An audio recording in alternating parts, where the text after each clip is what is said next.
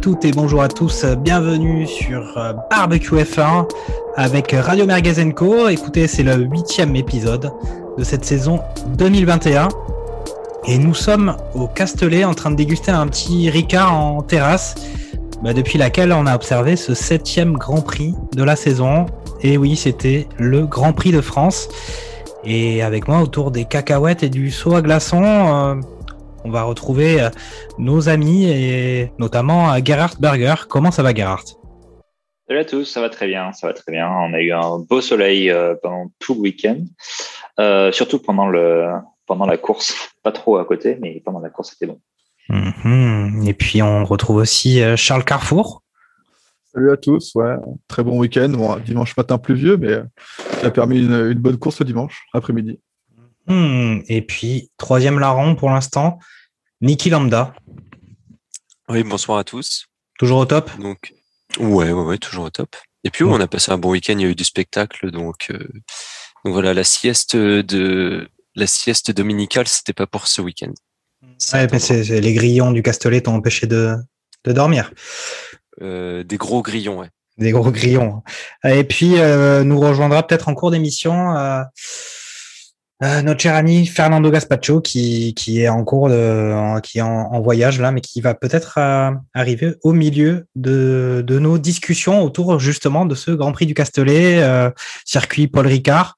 Euh, donc on peut dire en deux mots que bah, c'était censé être un ou c'est c'est un circuit qui est censé favoriser les Mercedes en tout cas sur le papier c'était quelque chose auquel on, on pouvait s'attendre et on va entrer directement dans le vif du sujet en parlant des qualifications. Euh, je vais juste euh, présenter un peu ces résultats de qualification, puis on va on va dire un peu ce à quoi on pouvait s'attendre euh, bah, à la fois au début des qualifications et puis pour euh, pour ce Grand Prix. Donc c'est des qualifications qui ont été marquées quand même par deux accidents. Euh, Le premier accident de Tsunoda au, au premier virage de, de, de Q1, donc euh, euh, accident assez assez étonnant, et puis aussi un, un accident de Schumacher en fin de Q1 qui a qui a entraîné notamment le fait que Stroll n'a pas pu se qualifier et, et est parti en, en fond de grille. Donc, euh, au final, euh, des qualifications dominées par euh, Max Verstappen qui prend la pole position, alors que ça faisait déjà ça faisait deux grands prix d'affilée où c'était Ferrari en la personne de Charles Leclerc qui prenait la pole. Là, cette fois-ci, c'est bien Verstappen de la tête et des épaules, on peut dire, et puis suivi de Hamilton et Bottas en troisième place quatrième position occupée par, euh, par Perez. Donc, euh, on avait quand même les deux grosses top écuries en tête. Et puis derrière, on avait cinquième Sainz, sixième Gasly encore, encore euh, performant en qualification. Septième Leclerc, huitième Norris, neuvième Alonso, une Alpine quand même qui a réussi à se hisser en Q3. Et puis dixième un Ricciardo. Et voilà, on retrouve encore une fois onzième Ocon qui n'a pas réussi à passer la barre de la Q2. Ben, je vais commencer par Charles Carrefour. Qu'est-ce que qu'est-ce que toi tu pensais déjà bon, à la base de ce Grand Prix? Qu'est-ce que tu attendais sur euh, on va dire la performance pure et les qualifications? Et euh, est-ce que tu imaginais de de ce qu'il allait se passer en course? Euh, je pensais pas que les Mercedes allaient euh, autant galérer sur un circuit dit typé pour euh, elles, surtout quand, quand voilà, Hamilton a, est vainqueur des deux dernières éditions. Je m'attendais euh, au moins qu'en en essai libre qu'elle soit pas qu'elle galère pas trop et puis euh, au final euh, Verstappen a encore euh, semé le trouble et euh, ce qui a permis quand même de- d'avoir une qualif euh, une qualif plutôt pas mal à noter la troisième fois qu'on- de, de Tsunoda qui fait déployer un, un drapeau rouge en qualification entre euh, Émilie-Romagne et, et le- et, euh, Azerbaïdjan. Donc euh, Mhm. cette année, les- il permet aux qualifications de, de donner un peu de piment, quoi. C'est un Mhm. peu ça pour le moment. Tout à fait.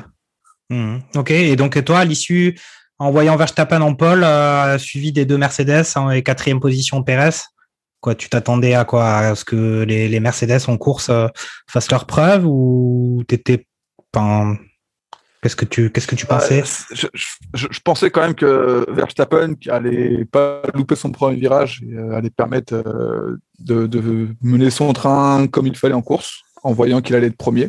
Mm -hmm. Puis, euh, et, et que, les, que, les, Mercedes allaient pouvoir avoir un, un rythme correct, mais en essai libre, ils n'avaient pas non plus un super rythme, donc on savait très bien que la pole position allait être vraiment déterminante pour eux. Quoi. Ok, ok, ok. Et toi, Gerhardt, euh, voilà, ces qualifications t'inspiraient quoi? Est-ce que euh, on n'avait pas le sentiment quand même que Mercedes était quand même en train, c'était en train de, ou c'est en train de, de, devenir de plus en plus difficile euh, sur un Grand Prix qui était taillé pour eux? Non, moi je, moi je suis pas trop d'accord. Après, j'ai pas suivi l'ensemble du week-end non plus euh, en détail. J'ai pas trop suivi les essais libres. J'ai regardé les qualifs et la, et la course. Mais au vu des qualifs, moi au contraire, euh, j'ai plutôt vu des Mercedes qui reprennent un peu le dessus. Alors effectivement, elles n'étaient pas en pole. Euh, effectivement, elles sont quand même assez loin de Verstappen mine de rien, mais elles sont confortablement devant devant Perez et surtout, on se retrouvait avec un Bottas qui, après avoir échangé les châssis avec avec Hamilton pour le week-end. Quelque chose à souligner, c'est-à-dire que ce week-end-là, en fait, ils ont les, les, deux voitures ont échangé leur châssis.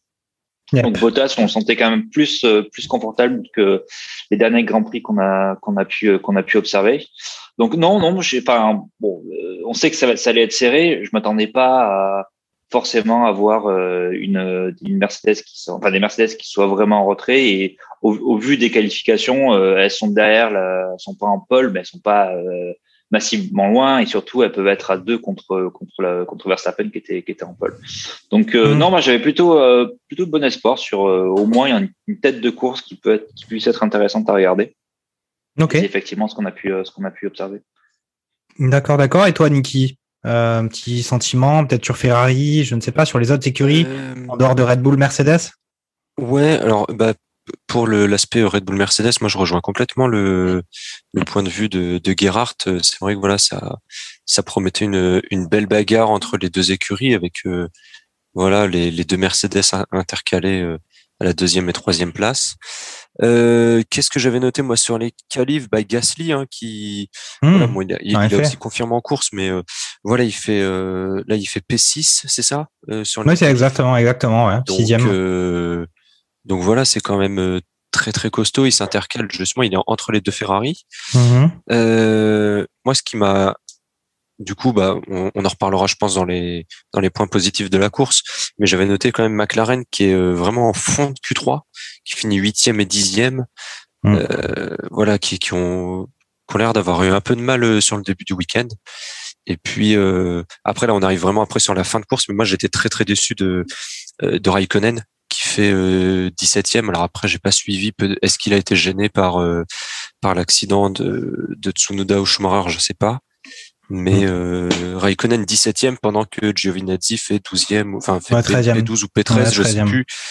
Euh, Kimi là, ça devient ça devient quand même problématique et euh, euh, voilà, moi j'ai une petite tendresse pour Alfa Romeo, ça fait quand même du mal de le voir euh, très très loin euh, comme ça en fond de grille.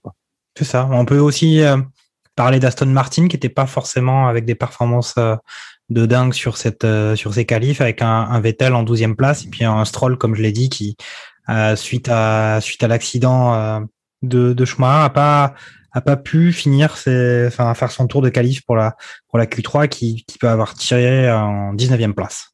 OK. Bon bah euh, bah, on va parler de la course alors. Vas-y, vas-y. Un petit, un petit point, un petit point avant. Euh, à noter quand même la 15e place euh, sur la grille de Mick Schumacher, qui est quand même une performance. Alors effectivement, c'est un peu lui qui raccourcit la, la Q3 parce que du coup, il déploie un drapeau rouge avec son avec son trash. Je crois que c'était un drapeau rouge qu'il a fait. Euh, ouais, mais c'est quand même une as en 15e position de la grille, quoi. C'est c'est un concours de circonstances, mais c'était assez fou à voir. Et une autre, une autre chose aussi, c'est qu'en fait, Stroll, je pense qu'il a dû être repêché à, par les commissaires pour pouvoir euh, partir le, le lendemain sur la grille, parce que je pense pas qu'il respectait la règle des, des 106%, vu qu'en fait, il a pas vraiment fait de tour euh, de qualif. Mmh. Étant donné que le, le tour qu'il a commencé, il a très rapidement abandonné parce qu'il s'est fait gêner et puis après il s'est retrouvé avec les deux drapeaux rouges et en fait il a jamais vraiment fait de tour. Donc, euh, donc c'était assez, enfin des qualifications qui étaient assez, euh, assez en montagne russe pour euh, pour au moins la, la, la Q3 Mm. euh, et qui a effectivement dû libérer des places pour euh, des, enfin bah, Russell qui passait du coup en Q2 assez facilement euh, et, euh, et laisser en fond de grille euh, des personnes qu'on aurait pu attendre en, au moins en Q2 Tsunoda et potentiellement Stroll aussi au vu des performances des, des coéquipiers. Après, peut-être que peut-être qu'ils avaient envie de, de finir rapidement cette histoire, histoire de pouvoir regarder la, la deuxième mi-temps euh, de France-Hongrie, C'est quand même, parce qu'avec Après, ce, contre, ce, ce but hongrois, quand même, qui quand même a, a donné quand même un peu de palpitant à, à ce match de championnat d'Europe. Mais bon, c'est peut-être un autre sujet. Charles, tu voulais dire un truc, je pense, sur Ouais. Schumacher. Vas-y. Pour info, c'était, ça faisait 12 grands prix que As n'était pas rentré en Q2. Donc, Mm. euh, ça, faisait quand même une éternité. Hein. euh, Ça faisait une demi-saison, grosso modo. Donc, c'est, c'est pas rien. Et euh, c'est quand même à noter. Bon, c'est dommage qu'il puisse, qu'il puisse pas se faire la, la Mm. Q2. Bon, ça permet juste à Russell de finir 14e au lieu de 15e en Q2. Quoi. C'est, grosso modo, c'est un peu ça. Ça, ça reste une Q2 qui coûte cher, je pense, hein, parce que la voiture, Ouais. il a fallu la reconstruire et dans un dans un contexte de budget cap, euh, euh, ils ont, je sais pas combien les, sponsors leur ont payé pour être une Q2, mais euh, c'est possible qu'ils. Ouais. Bah, Ouais, ouais. Même en essai libre, on a vu Red Bull euh, euh, éclater un, Oui, oui, un oui. aileron du bargeboard et demander euh, au directeur de course s'il pouvait le récupérer à la fin de la séance parce qu'ils étaient limités euh, avec Mhm. cette pièce-là. quoi. C'est quand même Ouais, très ça, rare, surtout costaud, Red. Bull. euh, C'est- terrible, c'est terrible de voir la Formule 1 s'appauvrir comme ça. Franchement, c'est. mais par contre, comme, comme disait Charles tout à l'heure, ça fait bon, c'est voilà, c'est en grande partie grâce à Tsunoda, mais voilà, grâce à Schumacher aussi qui s'est planté plusieurs fois. On se rappelle bah, de Leclerc à Monaco. Mhm. Euh, ça fait quand même plusieurs grands, grands prix de suite où on a des qualifs, euh, des qualifs qui sont très animés, du coup, qui nous réservent Oui. des surprises sur les sur les positionnements sur la grille, mais aussi des essais libres. Et euh, on voit pas mal de crash euh, quand même pendant les essais libres et tout, avec parfois pas mal de dégâts. Et euh, ouais, c'est un peu étonnant comme, Ouais. comme on Ah, vient de le dire. le- après- quand on sait que les équipes en plus sont euh, voilà sont toutes euh, en train d'un peu de réduire les coûts, etc. euh, de voir les pilotes se donner à fond et puis d'éclater de la voiture à chaque week-end, ouais, c'est un peu. Mais c'est vrai que tu, tu as raison, mais je pense qu'on en avait déjà un peu parlé euh, sur l'émission précédente, euh, sur le fait qu'effectivement, oui, pendant les essais, on voit, on voit des, des crashs, on voit des accidents, peut-être des pilotes qui sont plus à la limite et qu'au final, en course, puisque là, par exemple, sur ce, sur ce Grand Prix, et c'est ce dont nous allons parler maintenant, on n'a pas vu, euh, il n'y a pas eu d'accident. Euh, et on voit rarement des accidents, même entre, entre pilotes, c'est assez rare. Donc euh, oui, ça peut être un, un bon sujet de discussion. Mais bon, passons à la course maintenant. Et effectivement, bah, cette course a, été euh, bah, finalement pas si concluante que ça pour Mercedes, puisqu'on a vu euh, la victoire de Max Verstappen qui s'est imposé aux dépens euh, d'Hamilton. Alors avec un Max Verstappen qui était parti en, pole position et qui s'est qui s'est raté au premier virage, comme l'avait un peu spoilé Charles Carrefour. Euh, et puis, et, non, mais pas de, pas de, pas de souci. Euh, et puis derrière, effectivement, c'est Hamilton qui, qui a occupé la, la tête de ce Grand Prix. Et puis avec une stratégie d'arrêt euh, particulière, dont sur laquelle on va, on va revenir, ben, au final, Red Bull a réussi à, à repasser en, en, tête de ce Grand Prix, euh, mais tout à la fin, tout à la fin, ça a été, ça a été assez chaud hein, pour pour Red Bull. Et donc victoire de Verstappen, deuxième place de d'Hamilton, troisième place de Perez et une quatrième place de Bottas. Donc au final, euh, les positions en fait des duos se sont inversées euh, par rapport à, à ce qu'il y avait sur la grille. Et puis derrière euh, suivent les McLaren de Norris et Ricardo et une septième place de Gasly, encore une fois, un Gasly solide. Huitième euh, Alpine avec Alonso, neuvième Vettel, dixième Stroll. Et puis après, euh, bon, dans les choses notables hein, qui se sont passées, c'est que aucune Ferrari ne remporte des points ce week-end. Euh, donc donc voilà, écoute, euh, bah, je vais demander à Gerhardt un peu ce qu'il a pensé de tout ça. Je pense qu'on a une stratégie d'arrêt euh, qui a favorisé Red Bull pour une fois. Sur le début de saison, on avait plusieurs fois vu euh, Mercedes s'imposer, on va dire, grâce à la stratégie. Là, c'est Red Bull qui, quand même, a nettement fait la différence grâce à ça. Et puis aussi, dans les faits notables, comme j'ai dit, Ferrari complètement à la ramasse sur ce week-end. Gerhardt Alors, il y a déjà, il y a, quelque chose que j'aimerais dire, c'est que le, le Castellet, c'est quand même un circuit où en général on s'attend à avoir une grosse purge de Grand Prix et que mine de rien, contre toute attente, euh, on n'a pas eu de pluie, on n'a pas eu d'accident, on n'a pas eu de, de safety car, euh, on n'a pas eu de drapeau rouge et c'était un Grand Prix qui était ouf. Donc c'était vraiment un peu à l'antipode du, du circuit euh, du circuit anthropique pour reprendre euh, la domination de, de, de, de discussions sur groupe WhatsApp euh, où euh, On a des, on a, on a des discussions très sophistiquées sur euh, le groupe WhatsApp. très sophistiquées, Mhm. euh, très anthropiques aussi. Ouais. Mhm. Mais euh, non, c'était vraiment à l'antipode de ce qu'on avait pu voir à Bakou où finalement il se passe vraiment pas grand chose pendant la course et on a deux tours euh, qu'on fait en apnée euh, euh, à la toute fin. Là, au contraire, j'ai l'impression que c'était de, de l'apnée plus marathon où on prenait quelques respirations de temps en temps, mais on était vraiment toujours tenu en haleine. Et, et surtout, c'était pas que le début, c'était c'était pas, c'était pas que la tête de, de, de la course, c'était vraiment tout le midfield aussi qui s'était allé vraiment sur beaucoup d'écuries. Euh, et qui ont un peu tourné au fur et à mesure de, de, de circuits. On, effectivement, on, on pourrait y revenir et euh, les, les Ferrari qui n'ont vraiment pas montré beaucoup de choses ce week-end et c'était même plutôt plutôt désolant de voir le chemin de croix qu'ils ont fait de surtout le surtout de la course. Mais des, euh, des McLaren qui partaient pas forcément euh, pas Mm. forcément très bien, qui finalement s'en tirent très très très bien. Des Alpines qui étaient plutôt satisfaisantes aussi. Des Aston Martin qui ont sauvé les meubles très correctement, je dirais. Oui. Euh, et, euh, et voilà. Et donc c'était c'était un peu un circuit à l'antipode de choses qu'on a pu voir à Bakou et qui était tout aussi intéressant dans un style complètement différent. Euh, donc euh, ouais, il y a, y a vraiment beaucoup beaucoup de choses à dire. Euh, moi, il y a juste un petit truc que j'aurais voulu voir, c'est qu'en fait, on s'est beaucoup focalisé sur la tête de course, en particulier la réalisation euh, du, du Grand Prix. Alors que quand on regarde entre les pla entre la, la sixième place de Ricardo et euh, la, la, la neuvième place de Vettel, il y avait aussi un très beau combat qui se faisait euh, dans dans une dans un mouchoir de poche. Donc, Mhm. euh, donc, euh, ça, ça, c'est un écueil. Ça, c'est, si je peux me permettre, c'est un, ça, c'est une remarque qu'on a déjà faite Ouais. en début de saison. Et euh, la Real se focus euh, énormément, vraiment sur la tête de course. Et c'est vrai que parfois, on, on peut passer à côté de, de ça. certains faut- duels, faut- de certains, voilà, de certaines passes d'armes qui peuvent être euh, intéressantes. Mm. Et c'est vrai que on, peut-être euh, allez, 75% du Grand Prix, c'est C'est euh, focus sur la tête de course. Quoi. Malheureusement, c'est Ouais, pas la première fois que qu'on qu'on Bon, fait ça- cette étant- saison. ouais. Cela étant dit, c'était quand même intéressant dans la tête de course. C'est juste que, Oui. et, et, et je trouve que la relation de la Formule 1 s'est beaucoup améliorée au, fur et à mesure du temps, en particulier depuis que euh, le groupe Liberty Hmm. Ouais. Media, je crois, a repris. Tout à fait. Et en fait, la relation n'est plus confiée. Bon, à part Monaco, il y en a pu voir la catastrophe que ça a été. Euh, à part, je crois que c'est le Monaco, c'est le seul Grand Prix qui a sa réalisation qui est euh, spécifique, et qui n'est pas faite par le par la Formule par Formule 1. Le- le- C'est le prince régnier qui, qui réalise directement. Exactement, ouais. Et euh, il, il, Charles, il filme que Charles Leclerc et quand il court pas, du coup, c'est un peu compliqué. Ça. Euh, mais euh, mais je trouve qu'ils avaient fait beaucoup de progrès pour justement euh, montrer des batailles qui n'étaient pas forcément que le- la tête de course ou euh, ou Grand Prix d'Espagne, pas montrer que les pilotes espagnols ou Grand Prix de France, que les pilotes français, etc. Donc je trouve que c'est un peu dommage parce que c'est ça perd un peu de de l'attrait que pourrait donner la, la Formule 1 et en particulier euh, tous les combats qui ne sont pas forcément en, tête de course. Après, c'est pas facile, hein, euh, malgré tout. Euh, Il y, a 20 il y a 20 voitures hein, sur le circuit. Enfin bon, il y a un certain nombre de virages, un certain nombre de lignes droites. Il y a plein d'actions simultanées. Donc, difficile de pouvoir suivre tout ce qui se passe sur un Grand Prix, sur lequel effectivement il s'est passé pas mal de choses. Toi, ton sentiment, Charles, peut-être on va commencer par se focaliser sur ce duel Red Bull-Mercedes. Euh, Red Bull sort quand même assez grand vainqueur sur cette course.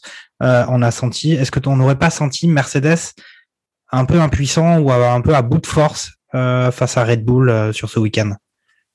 Bah, je dirais pas à bout de force, je dirais peut-être plutôt impuissant. Euh, on l'a bien vu, ils ont, enfin Red Bull a, un aileron ultra déchargé dans les lignes droites, ça allait super vite, euh, alors que Mercedes était à la rue en, fin de ligne droite et ça, ça a permis vraiment euh, de gagner des, dixièmes qu'il fallait. Et, puis ils ont, fait une stratégie, un undercut qui a permis vraiment de gagner des, des secondes, c'est même pas des dixièmes, c'est des secondes. Et là, pour le coup, on comprend pas pourquoi euh, Mercedes n'a pas couvert euh, la stratégie de, de Red Bull et celle de surtout de, de Verstappen. Euh, le- le- ils ont fait sûrement un tour de trop, ce qui a mis un gros gap en fait, surtout après pour le pour le deuxième relais et il était trop tard après pour pour couvrir le, le deuxième pit stop de, de Verstappen quoi. Il avait déjà trois secondes de retard. il était à trois secondes donc ça servait plus à rien de de, de passer aux arrêts parce que dans tous les cas, il ressortait avec deux secondes, voire plus, euh, après si, si Hamilton repassait au stand. Quoi. Donc Mhm. effectivement, euh, ils- bah là, ils ont fait ce qu'ils avaient pu. Euh, même Hamilton le dit en fin de course, euh, bon bah voilà, euh, on a fait ce qu'on a pu. Et même l'ingénieur le dit, bon bah voilà, euh, P2, Ils sont- Oui, on sauve les meubles et. euh, Hmm. Mais ils sont, ils sont excusés, hein, euh, l'ingénieur de Mercedes s'est- excusé auprès d'Hamilton sur, sur la stratégie. Effectivement, mais pour moi, on a un peu un miroir, euh, il me semble, par rapport à ce qu'avait fait Red Bull en début de saison euh, sur certaines courses et certaines configurations relativement semblables, où ils étaient un peu au final sur la défensive, ils savaient pas trop s'il fallait qu'ils suivent la stratégie euh, qu'utilisaient Hamilton et Mercedes, et au final là, ça a un peu foiré euh, du côté de, de- du côté de Mercedes. On a entendu aussi euh, Bottas s'énerver et ne pas comprendre pourquoi ils ne faisaient pas eux non plus la stratégie à deux arrêts. On a vu cette justification euh, de Toto Wolf euh, qui lui euh, il aime pas trop. Euh, bah, je pense pas que ce soit quelqu'un qui dit facilement qu'il a fait une connerie. En tout cas, il a dit que c'était la faute de Bottas s'ils n'avaient pas fait la stratégie à deux arrêts puisque Bottas avait fait un blocage de roue et que derrière il s'inquiétait de, de de l'état de ses suspensions et par conséquent ils avaient déclenché plus tôt que prévu euh, le premier arrêt en course. Bon, c'était un peu histoire de dire que non, non, il s'était pas trompé, que Bottas pouvait pas avoir raison. Est-ce que euh, Niki, Red Bull, c'est bon, ils ont pris l'ascendant. Là, on va dire que maintenant, c'est ils sont passés de, de, de chasseurs à, à chasser. euh, Est-ce que c'est Hamilton qui va courir derrière euh, Verstappen euh, euh, Comment tu sens les choses? Ça, dire est-ce que ça va euh, continuer comme ça toute la saison, c'est difficile, mais ça en prend le chemin en tout cas. Quand tu parlais tout à l'heure de euh, comment de Red Bull qui subit la stratégie Mercedes, je crois que c'était en Espagne, hein, je crois, je crois que c'était à Barcelone, si mes souvenirs sont bons. Et c'est vrai que là, ça fait plusieurs, euh, ça fait au moins deux grands prix de suite où c'est euh, du coup c'est l'inverse qui se passe, c'est vraiment bah, Mercedes qui subit la loi de Red Bull et euh, je veux dire ça fait un petit peu plaisir parce que voilà ça apporte un peu de, de renouveau, un peu de fraîcheur aussi. euh, voilà, on n'était plus trop habitué à ça. Euh, on a Perez aussi, voilà, qui, euh, bah, la Perez qui double Bottas. Enfin voilà, il s'est vraiment remis au niveau et euh, il s'est, euh, c'est vraiment maintenant un, vrai équipier pour euh, pour Verstappen. Donc, euh, euh, je pensais que bon, c'est pas non plus dramatique. Mercedes finit 2 et 4, mais voilà, petit à petit, Red Bull commence à grappiller des points et justement le fait que qu'on ait des communications un petit peu bizarres là de la part de de Toto Wolff, euh, qu'on ait euh, Bottas qui s'énerve, Hamilton qui s'énerve beaucoup sur les derniers grands prix, etc. On sent que là, euh, Mhm. la pression, a- la pression a un peu changé de camp et euh, on, on sent vraiment voilà que, que Mercedes sont euh, sont sous pression et qu'ils n'arrivent pas à obtenir ce, ce qu'ils veulent avec les avec les voitures. Quoi. Ok. Euh, Gerhard, est-ce que là, on a justement, Nika a parlé un petit peu de, de Pérez, on a évoqué le cas de Bottas aussi qui avait été, qui a posé des questions euh, sur la stratégie Mercedes. Qu'as-tu pensé des courses un peu des, des coéquipiers ou des seconds couteaux de ces top écuries? Euh, Au final, là, quand même, c'était pour le coup une vraie course euh, à quatre. Euh, ce qui avait pas forcément été trop le cas depuis le début de la saison. On avait euh, soit un Pérez qui faisait sa course mais qui était qui partait de loin parce qu'il n'avait pas trop réussi ses qualifications, soit un Bottas qui avait un problème d'écrou ou un problème de on ne sait quoi qui faisait qu'il était un peu loin. Là, c'était quand même un- une configuration à quatre véhicules. Ouais, ouais, tout à fait. Je suis tout à fait d'accord. Et, euh, et on a vu la masterclass de Red Bull par rapport à, à Mercedes. Parce qu'en fait, quand on regarde la course, donc effectivement, Verstappen part en pole, très rapidement perd sa première place. Hamilton est devant. Hamilton, euh, Verstappen il est très proche de, lui quoi qu'il arrive. Bottas est très proche de Verstappen aussi. Et en fait, Perez est assez loin et on se dit oh là, il n'arrive pas à suivre le rythme. Euh, donc on a encore un Perez qui est pas vraiment au niveau pour à Red Bull. En fait, pas du tout. Euh, c'est là où je pense que Red Bull ont été vraiment très bons et beaucoup plus créatifs que le, le, le clan Mercedes, dans la mesure où ils, sont, ils ont essayé de décaler les stratégies entre Perez et, euh, et Verstappen pour que justement Perez puisse aller plus loin, euh, faire le bouchon entre guillemets euh, quand tout le monde a pité, de permettre à Verstappen de pouvoir revenir. Mhm. Mais en fait, la, la stratégie comme ça, un peu décalée, a vraiment très bien marché parce que lui, il a pu continuer beaucoup plus longtemps en ayant un petit peu économisé ses pneus et changer euh, quand tout le monde commençait déjà déjà à avoir du mal avec leur second set de pneus. Mm. Euh, lui avait un set tout, tout neuf et c'est là où il a pu vraiment reprendre l'ascendant et aider euh, Verstappen à, à, à remonter euh, à remonter les deux les, les deux Mercedes. Donc euh, non, moi, moi je trouve que c'était vraiment très très bien joué de la part de l'écurie, de la part de, des deux pilotes. que ce soit Verstappen ou Perez, parce que Perez avait un vrai rôle là-dedans. Si un Perez jouait pas du tout Oui. la, jouait pas du tout la, la, la- la victoire, il jouait vraiment le, le, le, le, le coéquipier qui allait, euh, qui allait permettre à Verstappen d'aller, euh, d'aller chercher la victoire. Au final, c'est euh, Red Bull en 3 avec le meilleur tour pour Verstappen, donc un point en plus de grappiller. Derrière, avec une, une, une stratégie Mercedes que je trouvais un peu sclérodée, on commence un peu à, enfin, ça commence à fatiguer quoi. Je pense qu'il faut qu'il se renouvelle un petit peu. Euh, j'ai souvent critiqué Bottas. Je trouvais que j'étais qu'il avait vraiment raison quand il aura il aura dit à un moment mais les mecs il faut absolument qu'on fasse un deuxième arrêt aussi nous aussi. Mm. Il a pas l'air d'avoir été d'avoir été écouté.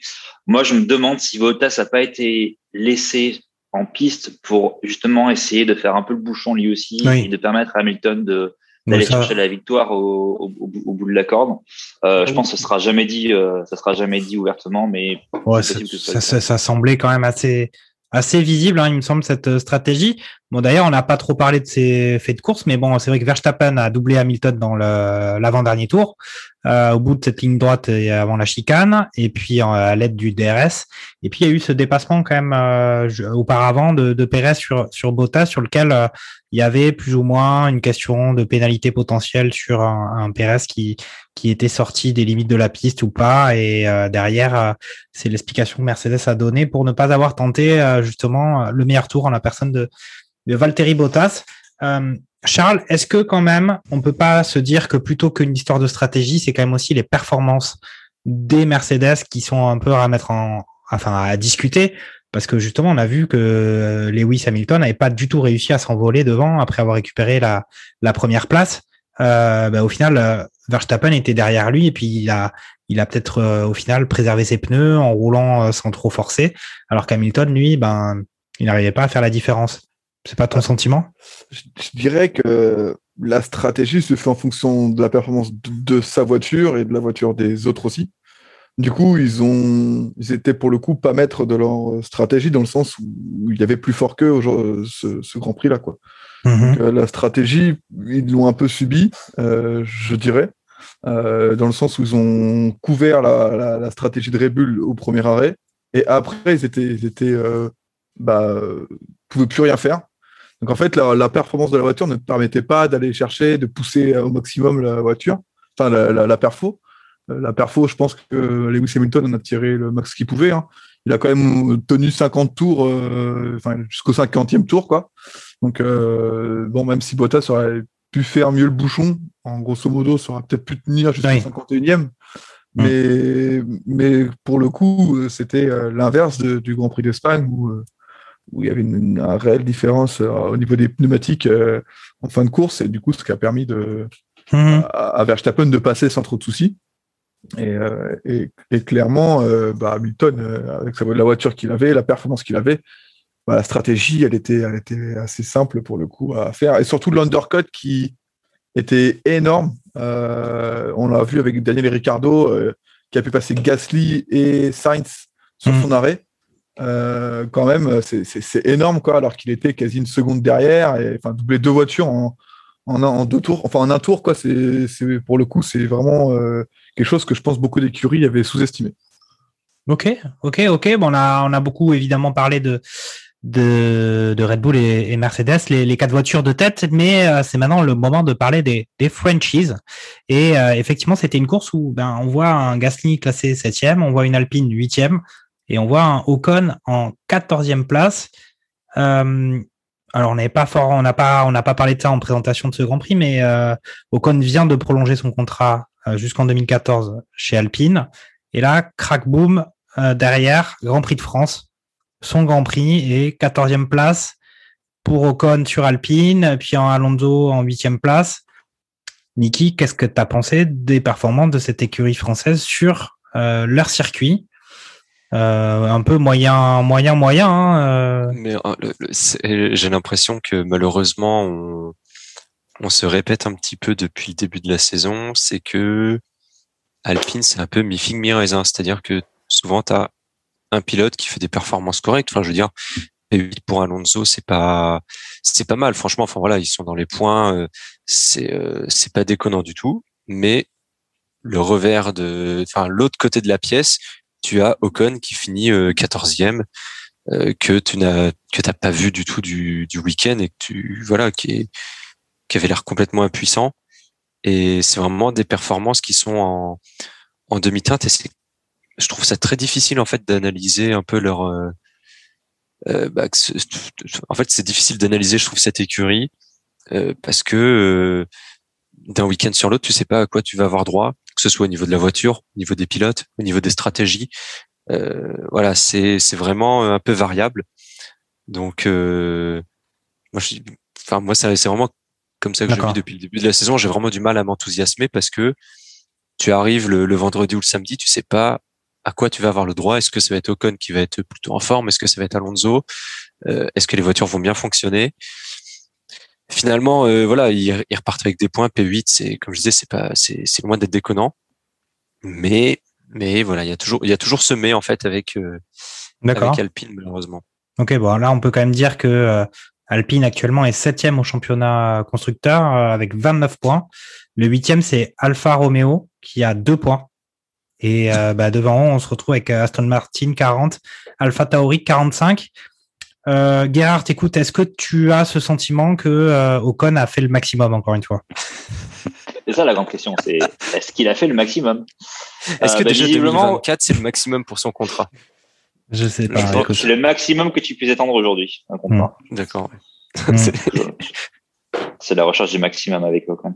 Mm. Euh, non, mais lui, lui, lui-même le dit. Hein, ils ont une euh, week-end euh, qui était. Alors moi, ce qui me, ce qui me, ce que je comprends pas avec Alpine, j'ai suivi, euh, j'ai pas suivi les, les essais libres, mais j'ai vu les résultats et je trouvais qu'en en essais libres, ils avaient des, des très bonnes perfs. Et souvent, c'est ça avec Alpine. J'ai l'impression que ils se sortent les doigts en, en, en essais libres, mais dès que vient les qualifs et dès que vient la course, il n'y a plus personne du tout. Je pense qu'il faut que quelqu'un leur explique que les points, ça ça se récupère pas pendant les essais libres et que ça sert à rien d'aller faire des grosses perfs en essais libres dans la mesure où euh, on n'est pas on n'est pas capable de rapporter des points euh, pendant pendant la course.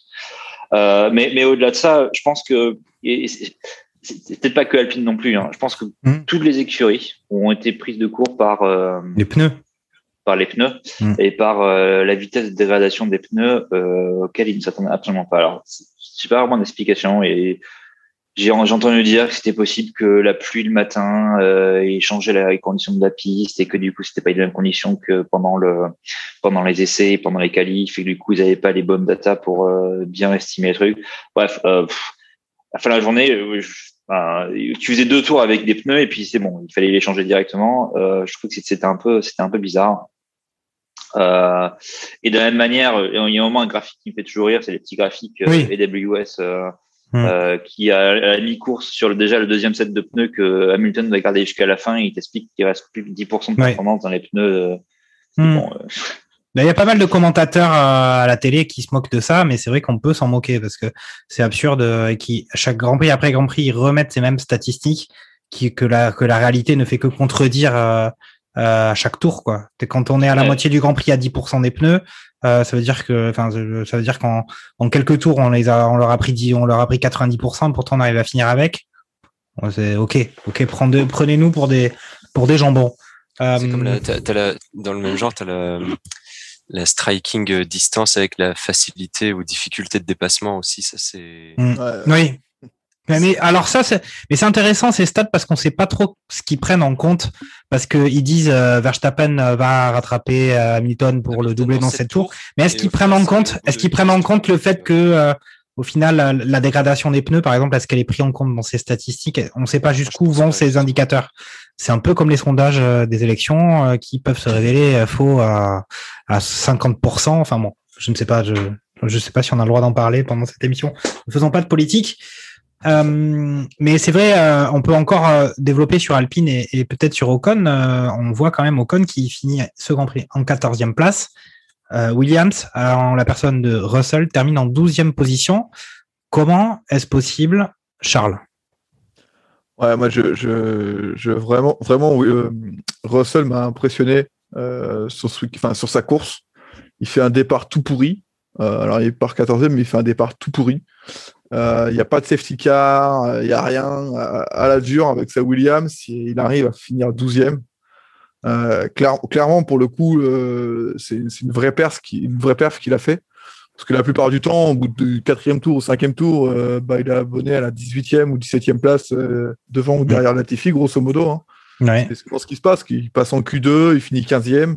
Et deux tours plus tard, euh, voilà, euh, ceux qui sont coités en qualif le, le samedi, lui repassent devant au bout de quatre tours. quoi. C'est un peu le schéma habituel euh, du dimanche, ma- du dimanche après-midi. Et, et là, il a réussi à remonter. Il passe, enfin, il est quand même devant des, des écuries qui ont- sont censées marquer des points régulièrement. Euh, c'est- une vraie perf qu'il a fait. Et, et pour le coup, pour Ocon, c'est moyen, quoi. C'est- très moyen à domicile. Je sais pas ce qui s'est passé. Euh, tout le monde disait que les- c'était euh, que la balance des- de la voiture était un désastre. On a on a vu Leclerc, Ricardo, euh, Hamilton se plaindre à la radio de de la balance de la voiture, en tout cas des pneus soit Ocon a très mal géré ses pneus, ou soit Russell a super bien géré sa course et a su préserver ses pneus. Mhm. Euh, là- là- Là-dessus, il y a une vraie interrogation que pas, j'ai pas tout- encore Ok. toutes les infos qui me permettent de, de dire ça, mais en tout cas, euh, moi, je suis très satisfait de, de voir Russell euh, performer pareil avec, euh, avec le char à voile qu'il a. Quoi. Mhm. Et alors, et au final, bon, ben donc là, on a, on a bien rhabillé euh, Ocon pour euh, pour l'hiver et, et pas pour l'été, mais Gerhardt, au final, on a quand même un Alonso en huitième position, euh, enfin, qui termine huitième, alors que euh, il était un peu remis en cause depuis quelques depuis quelques temps. Il avait, on avait plus ou moins vu qu'il avait à peu près sauvé son son baquet euh, sur Monaco. Euh, là, il finit en huitième place, six places devant son coéquipier. Euh, comment on peut expliquer cette différence euh, dans les performances? Euh, je sais pas. Euh, en vrai, je sais pas du tout. Et je vais rejoindre Charles. Hein. Euh, Il y a, je pense qu'il y avait le facteur pneus et dégradation des pneus qui était vraiment à prendre en compte. Je crois qu'ils ont apporté quelques améliorations. Alors, je sais plus si c'est pour cette course-là ou la précédente pour laquelle ils ont apporté des améliorations sur la l'Alpine qui correspond mieux au style de conduite de Alonso. Maintenant, euh, quand on parle de dégradation des pneus, Alonso c'est pas un pilote qui est vraiment connu pour euh, bien faire attention à ses pneus. Ça, de le voir en plus devant Ocon euh, dans une piste qui apparemment grignote les pneus à chaque à chaque 100 mètres, euh, euh, je sais pas. Mais bon, c'est enfin, il a fait une course qui était qui était qui était assez intéressante à voir. Il a eu des belles batailles au tout début, en particulier Oui. euh, avant qu'il se fasse euh, avant qu'il se fasse manger et en particulier, je pense à cause des pneus par le par les par les autres euh, compères du même lot là. Les, alors à l'époque c'était Leclerc, je pense, il y avait Ricardo, Leclerc, Gasly, euh, Norris qui devait être derrière. Donc c'était c'était vraiment une bataille qui était qui était sympa à suivre. Et, euh, et Alonso a montré que ben il n'était pas champion du monde pour euh, pour euh, pour des euh, pour des pacotilles et que c'était un pilote qui était tout à fait tout à fait valable. Alors qu'est-ce qu'il a fait euh, les réveils Est-ce que c'est les trois ans de prolong- prolongation du contrat de Ocon? Je suis même pas sûr en réalité. hein. Je pense que Alonso, il, je sais pas s'il se voit encore très longtemps encore en, en, en Formule 1 et s'il va pas basculer assez rapidement vers un vers un développeur ou un conseiller développeur de voiture euh, sans nécessairement être pilote. Mhm. Ok, ok. Bon, on a on a fait le tour pour euh, pour Alpine, qui effectivement, euh, on va dire, est plutôt au final une déception hein, de cette saison. Je trouve que moi, c'est mon avis et vous me contredirez si vous voulez, mais voilà, comme j'ai dit, quand on regarde le classement constructeur, on voit qu'ils sont très loin des ambitions qu'il pouvait y avoir en ce, au début de la saison et qui sont, ben, au final, euh, ben, devant quelques quelques équipes qui euh, ont prévu de marquer quelques points cette saison, euh, ce qui n'était pas le cas d'Alpine au départ. Mais on va peut-être parler maintenant d'une satisfaction, en tout cas de quelque chose qui se qui, qui apparaît à chaque Grand Prix maintenant, c'est Gasly dans les points euh, avec son Alpha Tauri, euh, un Grand Prix très solide. Hein, on voit, il est peut-être euh, quasi imperturbable hein, ce ce Gasly. Euh, au final, Niki, voilà, euh, France-Hongrie 1-1, mais Gasly en septième place sur ce Grand Prix, euh, c'est quand même la, belle satisfaction euh, française euh, du week-end. Euh, oui, oui, tout à fait. Complètement. Et euh, disons que ce qui est encore plus satisfaisant, c'est que c'est pas une performance qui est isolée. C'est-à-dire que voilà, il confirme en fait semaine après semaine. Là, il est vraiment, euh, on sent vraiment qu'il est en train de monter en puissance et que qu'il reste accroché en fait à ces à ces places-là, là aux alentours de la euh, aux alentours de la septième place. Voilà, le euh, j'ai pas le tout Ouais, septième place, ouais. en tête, mais Hum. j'ai pas ses derniers résultats en tête, mais euh, il a fait un euh, c'est à Bakou qui fait un podium. euh, avant, euh, à Monaco, il fait aussi une belle perf. Enfin Mhm. voilà, il, il est vraiment en train de s'installer comme une, euh, comme une valeur sûre et, C'est ça, ouais. En tout cas, et pour et c'est vraiment, on, on a vraiment en fait ce sentiment, voilà, que il, il est en train de s'installer comme une valeur sûre du plateau et c'est euh, un peu son année pour euh, peut-être se, se révéler et vraiment euh, s'installer là où euh, quand il est quand il est arrivé du coup chez Red Bull, on pouvait s'attendre à ce qui ce qui sorte un peu les muscles et voilà le, la rétrogradation chez Alpha Tauri, il a fait il a fallu du temps pour qu'il pour qu'il pour qu'il fasse sa place. Euh, là où par exemple un Leclerc a, a eu a pu s'installer euh, comme une valeur sûre du plateau beaucoup plus rapidement. Mais là, euh, ouais, c'est une grosse satisfaction et je pense que ça va. J'espère en tout cas que ça va être une des satisfactions de l'année de voir Mhm. Gasly, voilà, vraiment euh, très très solide tout au long de la saison. Quoi.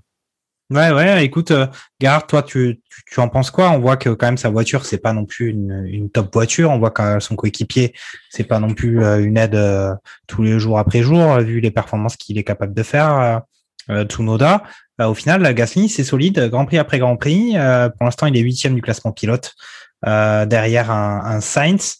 Euh, sachant que devant devant Gasly, on retrouve euh, ben, évidemment les Mercedes et les Red Bull. On retrouve un, un, un Norris. Et puis après, euh, c'est les Ferrari. Lui, il est quand même huitième de ce classement, ce qui est plutôt pas mal. Il a l'air d'être assez costaud pour euh, gérer un peu tous les tous les grands prix imperturbables. Franchement, c'est du bonheur, euh, Pierrot là. On a l'impression qu'il est dans un cercle vertueux, effectivement. Euh, il est bien dans ses baskets, il a des bons résultats, il aime bien sa voiture, il se sent écouté. Euh, non, c'est vraiment tous les ingrédients qui font que euh, bah, effectivement il délivre euh, semaine, enfin Grand Prix après Grand Prix.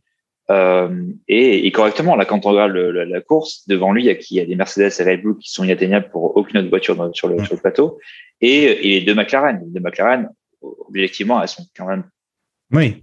plus, enfin, mieux développées, enfin, mieux développées, euh, en tout cas plus performantes que les, que les AlphaTauri. Et je pense qu'AlphaTauri avait pas du tout au début de la saison euh, ambition d'aller euh, chatouiller la, la troisième place, qui, euh, en tout cas au vu de dernier Grand Prix, et sera probablement attribué à, à McLaren ou, euh, ou Ferrari s'ils arrivent à se réveiller.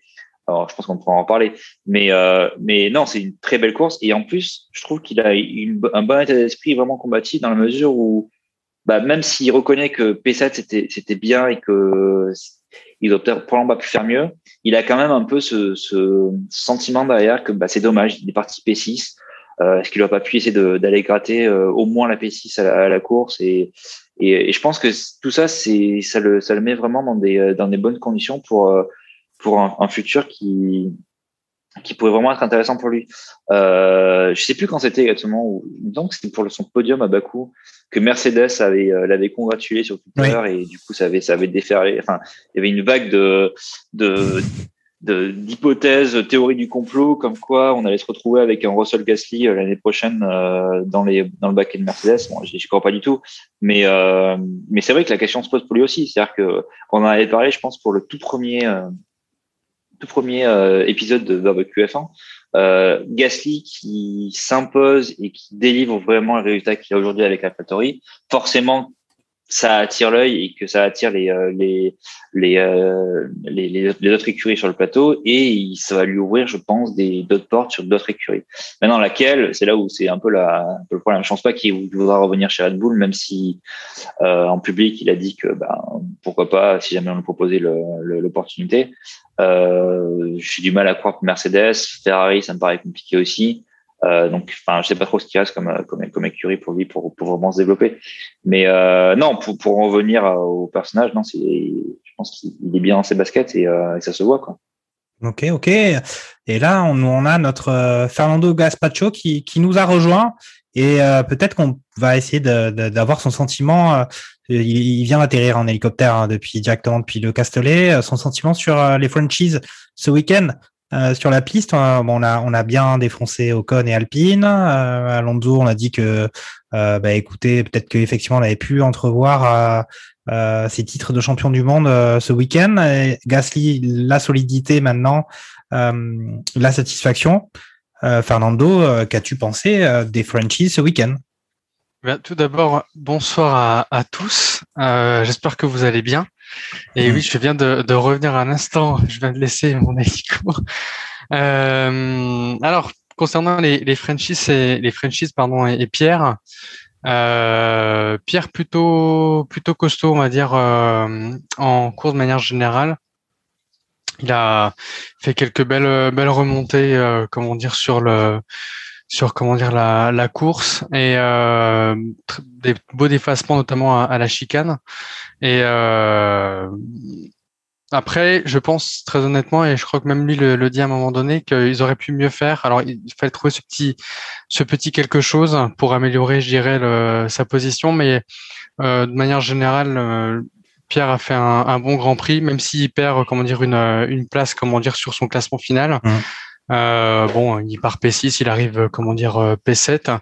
Euh, de manière la, la petite déception, on va dire, c'est euh, c'est comment dire en qualification pour pour Tsunoda, pour euh, l'équipe Alpha Tauri cette fois.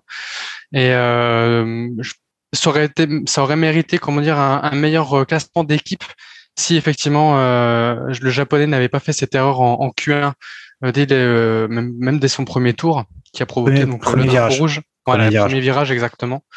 Donc, euh, ça aurait mé- mérité, je dirais, dans l'ensemble, une meilleure prestation pour euh, pour l'équipe. Mais pour revenir sur Pierre, non, euh, euh, il est solide le garçon et comme vous le disiez tout à l'heure, on ne sait pas, je dirais, quelle équipe, dans quelle équipe il pourrait aller, mais euh, il faut qu'il continue comme ça. Il, il va être regardé, je pense, par mais- euh, des top teams et ça peut le faire. Oui, oui, et puis en plus, il- il ne dit pas qu'il fait le maximum. Donc ça veut dire qu'il a un sous la pédale. pas qu'il fait le maximum. la- exactement. Non, non, euh, Esteban, puisque c'est la, c'est la transition toute faite sur, euh, sur Esteban Ocon, euh, ça n'a pas marché. Clairement, là, là c'est, ça a été le flop, comment dire, total. Il s'est fait, comment dire, prendre, comment dire, par Alonso, je dirais. Alpine, de manière générale, ça n'a pas été, ça a pas été top, mais Alonso, comment dire, a su, ben ça y est, il a mis un peu à exécution ce qu'il avait dit en, en tout début de saison où euh, il, se, il se donnait un, entre guillemets jusqu'à euh, comment euh, le Grand Prix de France pour euh, essayer de, de se mettre en jambe avec la, la voiture et avoir le temps d'adaptation euh, nécessaire qu'il considérait lui nécessaire pour bien apprivoiser la, la voiture. Et euh, bah, il montre aujourd'hui avec sa P8 qu'il commence à, à prendre le lead. Ocon l'a fait depuis le début de la, de la saison, puisqu'il faisait visiblement le maximum. Et, euh, et là, bah, voilà, on a Alonso qui commence à, à montrer ses deux titres et à dire euh, bah, qu'il est encore là. Mhm. Ok, ok. Bon, bah, bon, je pense qu'on a fait un bon tour sur, sur les franchises. Et maintenant, on va passer à notre, euh, la, la, la catégorie des, des satisfactions de, de ce Grand Prix. Je vais laisser la, par- la parole à, à Charles Carrefour. Euh, bah, écoute, en dehors de, effectivement, des Red Bull et de la stratégie Red Bull qui a, qui a très bien fonctionné, est-ce que tu as des satisfactions à retirer de, de ce Grand Prix? Euh, moi, ma satisfaction, effectivement, c'était euh, Russell, euh, comme je l'ai dit précédemment, qui arrive quand même à, se hisser plus proche du top 10 que du, que du top, enfin, du, fin de peloton. Donc, sans accro, sans, sans départ à deux tours de la fin, enfin, sans, voilà, c'est rare une course sans abandon où euh, il n'y a pas de, pas de safety car, rien du tout, juste euh, bah, lui et sa voiture. Euh, alors avec sûrement peut-être une, une bonne stratégie aussi de sa part, Euh, mais en tout cas, il, il a été la chercher euh, bah, lui- tout seul, grosso modo, et, euh, et là pour le coup, c'est une vraie performance et il peut montrer, euh, ça, ça- ça peut montrer des belles choses pour l'avenir, tout simplement. Mhm. Ok, ok. Pardon? C'est quand même un peu euh, partagé. Alors effectivement, c'est plutôt une bonne chose. Il a il a fait une, une P12 euh, qui sort de nulle part, notre ami euh, Russell. Mais euh, il se fait prendre, je crois, euh, quatre ou cinq places au, au départ. Hmm. Euh, donc Ouais, dit, c'est- pour ça que je, dis, euh, je disais tout à l'heure, effectivement, que euh, il le dit lui-même qu'il a fait un départ euh, pourri et de merde, même, il le dit. Et que bah, ça, ça, ça, ça recovery, je sais pas comment on peut dire en anglais, son. Oui, son, son, son regard, son regard. Ouais, voilà, bah, c'est places, pas, il a perdu c'est- pas rien non plus, quoi. Donc, euh, franchement, euh, belle perf, quoi. Il a pas juste gagné euh, euh, quatre places, quoi. Du coup, il en a regagné beaucoup plus, vu qu'il en avait perdu beaucoup au départ. Hmm. Ok, mais après, bon, voilà l'explication de, de, pourquoi il a réussi à terminer en telle position et à remonter autant. euh, C'est à la fois, je pense, un talent de pilote et puis aussi des circonstances de course qui ont pu quand même l'amener à bah, être aussi performant parce que effectivement, son coéquipier est, est, bien loin derrière lui. Et puis on voit qu'il est quand même devant des, des belles, des belles, euh, des belles voitures, devant, devant Ferrari, devant, devant des, des voitures comme ça, devant euh, Tsunoda d'ailleurs, euh, devant Ocon, devant Mm. Giovinazzi. C'est, c'est quand même assez remarquable. Au-delà de Russell, d'autres, d'autres points de satisfaction, Gerhardt, que tu aimerais souligner, euh, peut-être parler, je ne sais pas, des, des McLaren qui finalement euh, bah, sont à leur place, hein, juste derrière les, enfin juste derrière, bien derrière, mais euh, au final en cinquième et sixième position euh, derrière les Mercedes et les, les Red Bull. Alors, ju- juste avant les McLaren, effectivement, moi, un petit point sur le. une fois n'est pas coutume, je vais donner un bon point à Bottas pour une fois, que j'ai trouvé assez pertinent dans la mesure où bah, il s'est encore un peu, il s'est encore un peu enfumé par euh, par son équipe pour le pour le besoin d'Hamilton. Euh, je pense qu'il était il était clairvoyant sur le fait que la stratégie de Mercedes était vouée à l'échec et euh, et finalement, il fait une course qui était euh, tout à fait correcte dans la mesure où, euh, où on l'a pas laissé faire sur le deuxième arrêt qui, euh, qui comptait, qui comptait faire quoi. Et lui-même le disait quand on quand on l'a espéré qu'il puisse faire un peu le bouchon par rapport à Hamilton, il a dit mais mec, euh, j'ai plus aucun pneu, tu veux que je fasse quoi quoi? Et effectivement, en deux virages, c'était c'était fini. Donc euh, moi, un petit, un petit point pour Bottas quand il lève un peu la voix à la radio et qu'on lui fait comprendre que c'est bon, on a compris qu'il était pas content et euh, je pense que ça fait ça fait du ça fait du bien en tout cas pour moi entendre un Bottas qui euh, qui fait un peu parler de lui. Euh, mais pour en Ma- au McLaren qui effectivement je pense est un le pour moi le plus gros point le plus gros bon point pardon de la de la course euh, mis à part la stratégie des Red Bull. Euh, non, tu l'as dit, les, les, les McLaren à leur place, euh, confortable, plutôt. Un Ricardo qui revient un peu dans le mix, euh, qui- qu'on sent un peu plus à l'aise. Alors, est-ce que c'est une histoire aussi de, de toute la, la stratégie chaotique des pneus? Je sais pas. En est-il qu'il est P6 et son coéquipier est, est P5. Mhm. Bonne stratégie aussi de McLaren qui laisse Norris assez longtemps. Même Norris à un moment le question il me dit mais en train de, enfin vous êtes en train de faire foire la course et finalement pas du tout. Euh, C'était la bonne stratégie à adopter, un peu comme euh, comme ce que Perez a, a fait finalement, Euh, dans la mesure où les dégradations des hards étaient beaucoup plus euh, sévères que ce que les ce que les écuries les écuries pensaient.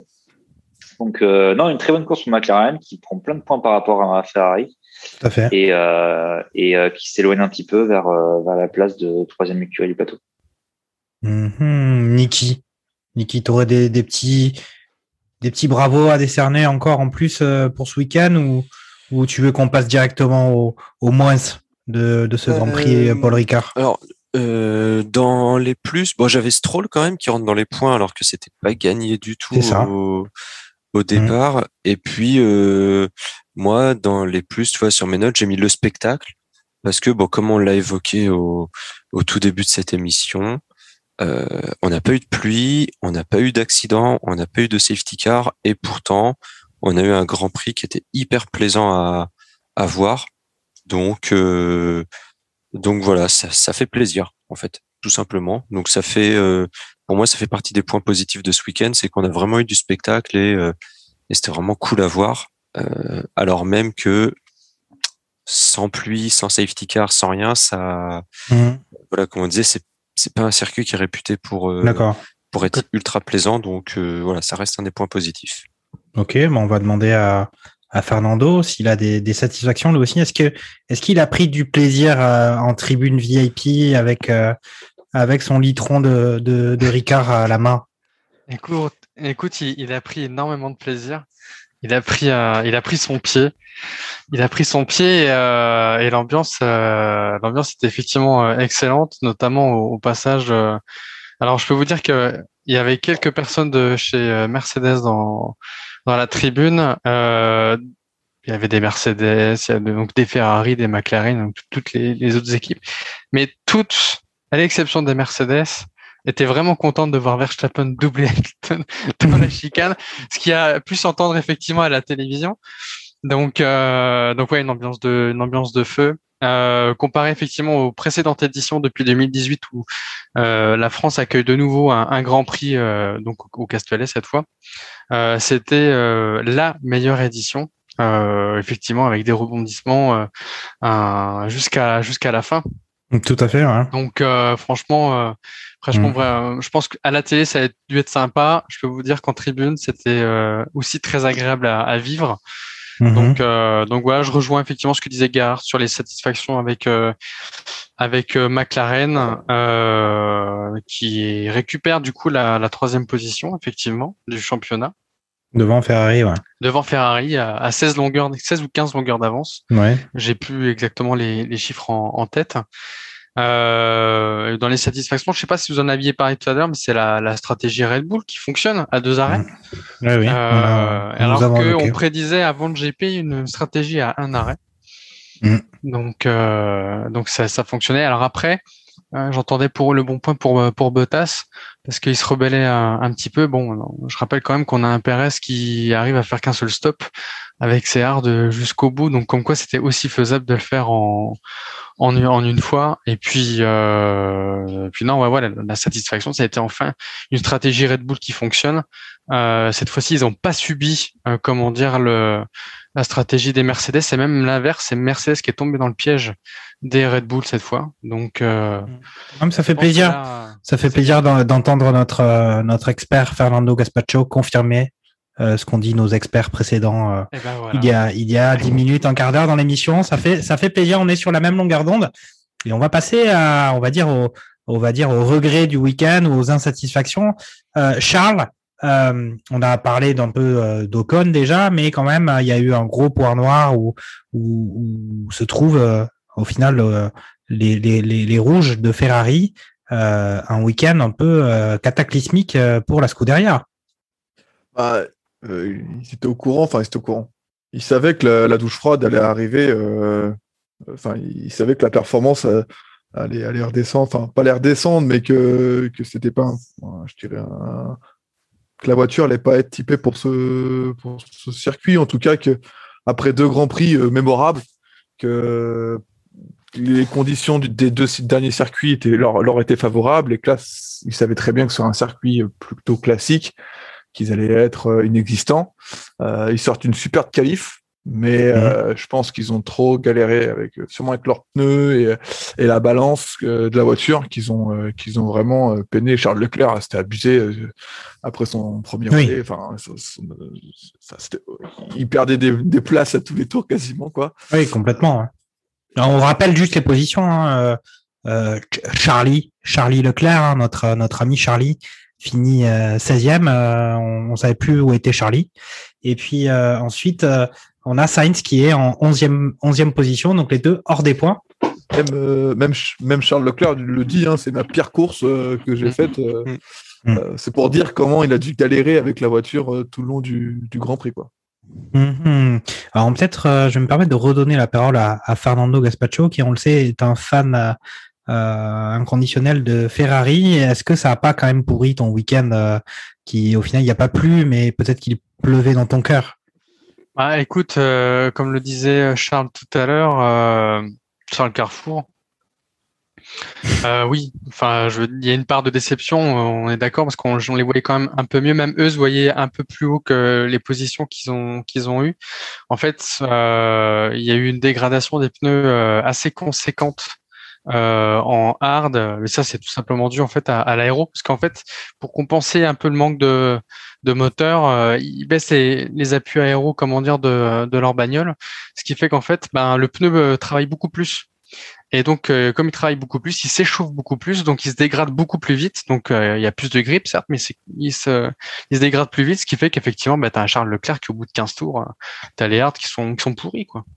Donc, euh, donc voilà, donc euh, je pense ça a été quand même surprenant de les voir aussi bas. Je les voyais pas si bas quand même, mais euh, la petite satisfaction, c'est de voir quand même que Sainz arrive maintenant à, à se débrouiller quand même avec la, la Ferrari. Il se débrouillait déjà pas mal à- avant, mais là, en termes de mise au point, il- je pense qu'ils sont, ils commencent à être à l'aise avec la, la voiture. Mais oui, ça reste une déception. Oui, les, les rouges étaient totalement absents ce week-end.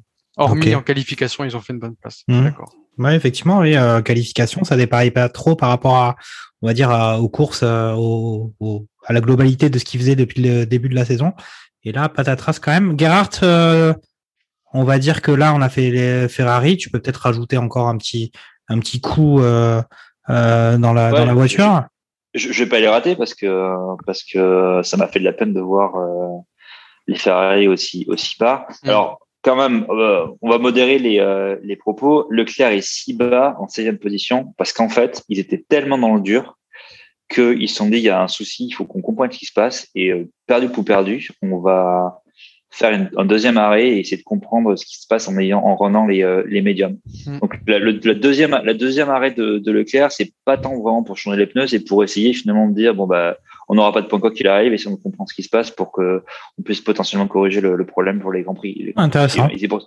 c'est pour, ça Mm. qu'ils avaient fait le second. En tout cas, c'est ce que j'avais compris.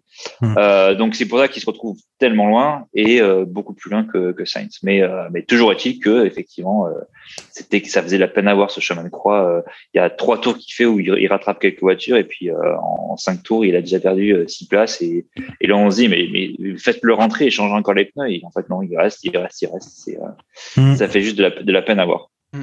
Donc euh, et je trouve que c'est- d'autant plus bizarre que euh, que euh, les qualifs étaient très bonnes, enfin très bonnes, en tout cas pour les pour les, les espérances de Ferrari euh, sur un circuit où la vitesse joue beaucoup, et que leur euh, leur race pace était finalement pas si dégueu que ça, j'ai pu comprendre euh, après les essais libres. Donc, euh, enfin derrière McLaren, mais pas pas à des années-lumière, et en particulier pas euh, derrière les Alpines, derrière les Aston Martin, etc. Mhm. Juste pour revenir sur les bons points, Aston Martin, encore une fois, et on, commence, on commence à le voir la, la, la, la trame, c'est que euh, très bonne stratégie de course. Euh, Stroll, on l'a dit, euh, euh, part 19e, il arrive 10e, Vettel part 12e ou dans ces eaux-là, arrive 9e, bah, stratégie gagnante, ils sont les, c'est les seuls à prendre des stratégies un peu différentes, un peu décalées par rapport à tout le monde. Et euh, a encore une fois, ça paye. Donc, euh, bah, chapeau blanc encore, monsieur, monsieur, monsieur. Et c'est pas la première fois en plus qu'on les voit faire des des stratégies euh, comme ça vraiment complètement décalées par rapport aux autres. Et je pense qu'ils ils savent que leur voiture est pas. euh, En fait, ils peuvent pas lutter au niveau de, de la voiture avec euh, d'autres écuries pour pour pouvoir marquer des points. Et ils misent tout là-dessus. Et c'est vrai que ça fait. euh, Alors, on parlait de la réalisation en début d'émission. Euh, parfois, c'est un peu compliqué du coup de parce que forcément la Real s'attarde pas forcément sur les Aston Martin, etc. Donc c'est un peu compliqué des fois de comprendre ce qu'ils veulent faire, mais on voit que voilà c'est c'est un peu la seule écurie du plateau, je trouve, qui à chaque Grand Prix tente quelque chose de différent des autres. Et euh, comme disait Gerhard, ouais, ça fait plaisir à voir. Et là, ça fait plaisir aussi que ça paye pour les pour les deux pilotes, quoi. Mhm, ok, bon. Euh, pour moi, on a fait un peu le tour, mais si l'un d'entre vous a un petit, un petit mot de, j'a- conclusion ou général sur Ouais. ce, sur ce compris, vas-y, J'a- Mickey. J'avais encore un petit moins, c'était quand même sur la communication de, de Mercedes, euh, qui euh, loupe pas, euh, notamment bah, Toto, hein, du coup, qui qui loupe pas une occasion de, de charger Bottas. On a bien compris que, que l'histoire d'amour euh, Bottas et Mercedes était était finie, mais là, euh, semaine après semaine, euh, ça devient euh, quand même assez lourd. Euh, et euh, bon, c'est quand même globalement, on s'en fiche un petit peu, mais c'est euh, bon voilà Toto qui qui dit non non c'est c'est de la faute de Bottas si on c'est de sa faute si on n'a pas pu faire la stratégie à deux arrêts euh, Mercedes qui reconnaissent pas leurs erreurs etc c'est euh, et, et qui et voilà et qui manque pas une occasion enfin euh, ce qui est ce qui est un peu quand même euh, euh, bizarre et ce qui ce qui me fait dire que c'est quand même dans les Oui, les points un peu négatifs, c'est euh, quand Lewis euh, tire tout droit parce qu'il appuie sur le mauvais bouton. euh, euh, voilà, Mercedes disent qu'ils ont aussi que l'équipe a une part d'erreur, une part de responsabilité dans cette erreur. Et pour le Grand Prix suivant, ils mettent une sécurité pour pas que ça se reproduise.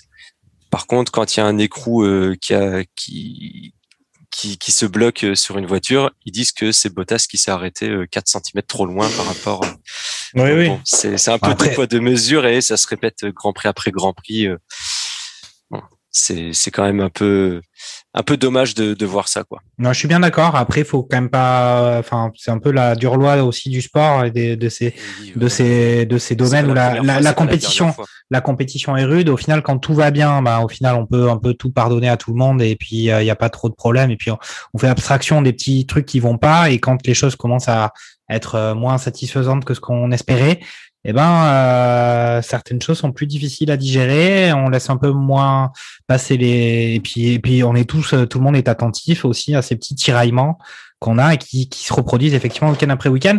Je vois que Gerhardt euh, a quelque chose à dire sur le sujet. Ouais, euh, alors pas forcément sur le sujet, mais juste un, autre euh, point négatif auquel je viens de penser c'est sur le cas de Chinoda. Alors, on l'a déjà évoqué. Euh, Chinoda, il part des stands euh, parce que il se crache au premier virage Mm. de la Q3. Donc, vraiment, euh, il a sorti ta voiture. Et hop, La Q1, la Q1. euh, Premier pardon, virage de la Q1, Q1. pardon, De la Q1, autant pour moi. Euh, et il se, se crache dans une portion du circuit qui est même pas censée être là où on se crache. C'est-à-dire que tout le, le, le circuit de, de Paul Ricard est, euh, est encerclé de, de stripes bleus et rouges. Là, c'est même pas le cas. Donc, euh, on voit la, la voiture, la voiture torquée, euh, pour reprendre les, euh, les, euh, les commentaires des, euh, des euh, commentateurs de, de Sky, twerker jusqu'à se rentrer le popotin dans Sky, le... Sky, Sky c'est la, c'est la chaîne de télé qui retransmet les matchs euh, du côté du Périgord. hein, pour ceux qui. exactement, exactement. Et aussi Périgord et aussi noir, grands- Périgord noir. Parce que c'est pas pareil. Vas-y, vas-y, Gara, vas-y, Gara. Et euh, et euh, et c'est vrai que bah du coup il sort. Euh, il faut en plus qu'on lui change sa son, sa boîte de vitesse, euh, donc il repart des stands. Et euh, et moi j'ai envie de poser la question, peut-être pour plus tard. euh, on verra, peut-être qu'on vont laisse pas assez de temps. Mais est-ce que Tsunoda finalement il n'est pas arrivé trop tôt en Formule 1 euh, C'était un peu tout feu tout flamme quand on a vu le premier Grand Prix et même après les essais hivernaux, on s'est dit oh là là, c'est la c'est la star de demain. Finalement, euh, on commence, et on l'a déjà dit, il y a quelques, il y a quelques émissions où ça commence à faire pchit, euh, je trouve, Tsunoda.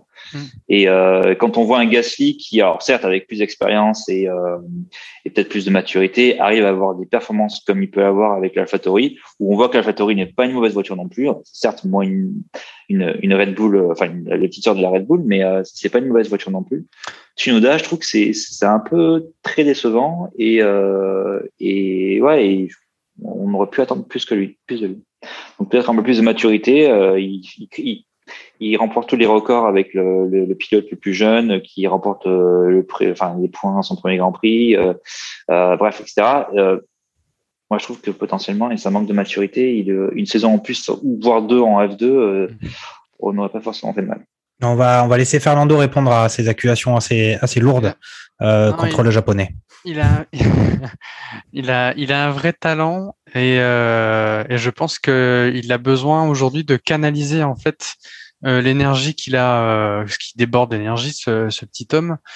Et, et je pense que c'est ça en fait. C'est, il a besoin de ça. C'est pour ça que Red Bull très vite a, a demandé à le rapatrier, à lui fixer comment dire un planning assez euh, rigoureux avec euh, de telle heure à telle heure tu fais de l'anglais, de telle heure à telle heure tu vas faire du sport, de telle heure à telle heure tu vas faire euh, autre chose, etc., etc. Alors après, effectivement, on peut se poser la question de dire est-ce que c'est pas trop tôt? Euh, Je pense que s'il est arrivé jusqu'ici, déjà il faut avoir une chose, c'est qu'on le disait tout à l'heure, il est japonais. Il se trouve que l'écurie mère qui est Red Bull avec l'écurie satellite fille qui est comment dire Alpha Tauri, le moteur c'est Honda. Et quelle aubaine de se dire c'est la dernière saison entre guillemets avec ces, ce type de F1 là. Il faut qu'on fasse rentrer comment dire euh, un de nos petits. Et euh, le petit, c'est euh, Tsunoda. Après, je suis totalement d'accord. Ouais, on, a euh, on avait dit qu'on parlait pas de la taille quand même. Mais euh, je fais quasiment presque la même, si ce n'est, je suis un peu plus grand que lui. Mais euh, et, et, et c'est et des fois, c'est, je suis souvent le plus petit. Euh, donc, si- donc, et donc, si tu veux, moi, je, je pars du principe où euh, il a, il a vraiment un petit quelque chose, euh, mais il faut, comment dire, le mettre à profit. Il a fait une belle remontée quand même. Il faut le, le souligner. Je, je pense l'avoir dit tout à l'heure. Ça méritait mieux pour le collectif. C'est indéniable. S'il était, euh, je dirais, parti, ça méritait une Q2 hein, largement. Euh, et donc, s'il était parti plus haut de la grille, je pense qu'il aurait rejoint euh, peut-être Pierre euh, dans, dans les mêmes eaux à, à la P, P8 ou P9. Voilà. Mhm. Charles, un petit, une petite conclusion sur ce Grand Prix de France. Après, on va, on va passer à, à- au Grand Prix d'après, peut-être. Ah, franchement, euh, Fernando l'a très bien dit, un meilleur, euh, meilleur Grand Prix euh, depuis, le retour du, Grand Prix de France. Donc, euh, Grand Prix de stratégie, bah, pas Grand Prix de, pas comme un Grand Prix de Bakou où c'était à base de crash et de, pneus qui, explosent, mais du suspense de, long en large. Donc, vraiment intense et, cool de suivre de A à Z. Ok, ok. Euh, Fernando, le dernier mot. hein. Dernier mot. Dernier premier dernier mot et euh, on libère l'antenne. Euh, Pour passer à autre si chose. hein. avez- pour, je sais pas si vous en avez parlé, mais dans les points négatifs, Mick Schumacher, Non, on n'a pas, on n'a pas trop parlé Vous en avez- de. vous en avez pas Mais trop vas-y, parlé vas-y, hein, vas-y. Ben, rapidement, je trouve que là, ça commence un peu à, à faire beaucoup. Euh, pour lui, il crache la voiture en, en fin de Q1, ce qui redéclenche du coup un, un drapeau rouge et euh, empêche Kimi euh, du- coup d'atteindre d'atteindre la, la Q2. Oui, et Stroll, et Stroll aussi. Et, et Stroll aussi, bien évidemment. Et je trouve que on parlait beaucoup de Mazepin, mais autant Mazepin, c'était des petites erreurs, des spins, etc. Là, Schumacher, il casse la voiture. Et, et donc, du coup, Comme pour moi, ça Monaco, fait hein. partie, euh, comme à Monaco, et pour moi, ça commence à, un peu à, à faire. On parlait de Tsunoda, euh, si c'était un peu trop tôt. Est-ce que Schumacher. Peut-être qu'il faut qu'il faut peut-être qu'ils prennent des cours de, de méditation. Euh, ensemble, était, euh, il faut quand même noter aujourd'hui était la journée internationale de euh, de la lenteur, mais aussi la journée internationale du yoga. Donc peut-être euh, peut-être une journée où où, où on espère que Tsunoda et Schumacher euh, ont suivi les prescriptions. Gerhardt, euh, Moi, je, trouve, tu- je, je trouve un peu dur avec, euh, ouais, je trouve un peu dur avec Schumacher quand même. En train de comparer Tsunoda qui a une AlphaTauri on sait le type de voiture que c'est avec une As qui euh, n'a pas été développée depuis plusieurs années Mm. et euh, qui mise tout pour, la- pour le développement de la, de la, de la future ère euh, qui commence en 2022. Donc, oui, effectivement, il crache sa voiture, mais encore une fois, je pense qu'elle est pas du tout. Euh, on peut pas la conduire de la même manière qu'une qu'une AlphaTauri et euh, comme j'avais déjà dit, bah, du coup, il passe en Q2 et stratégie comme une autre. hein.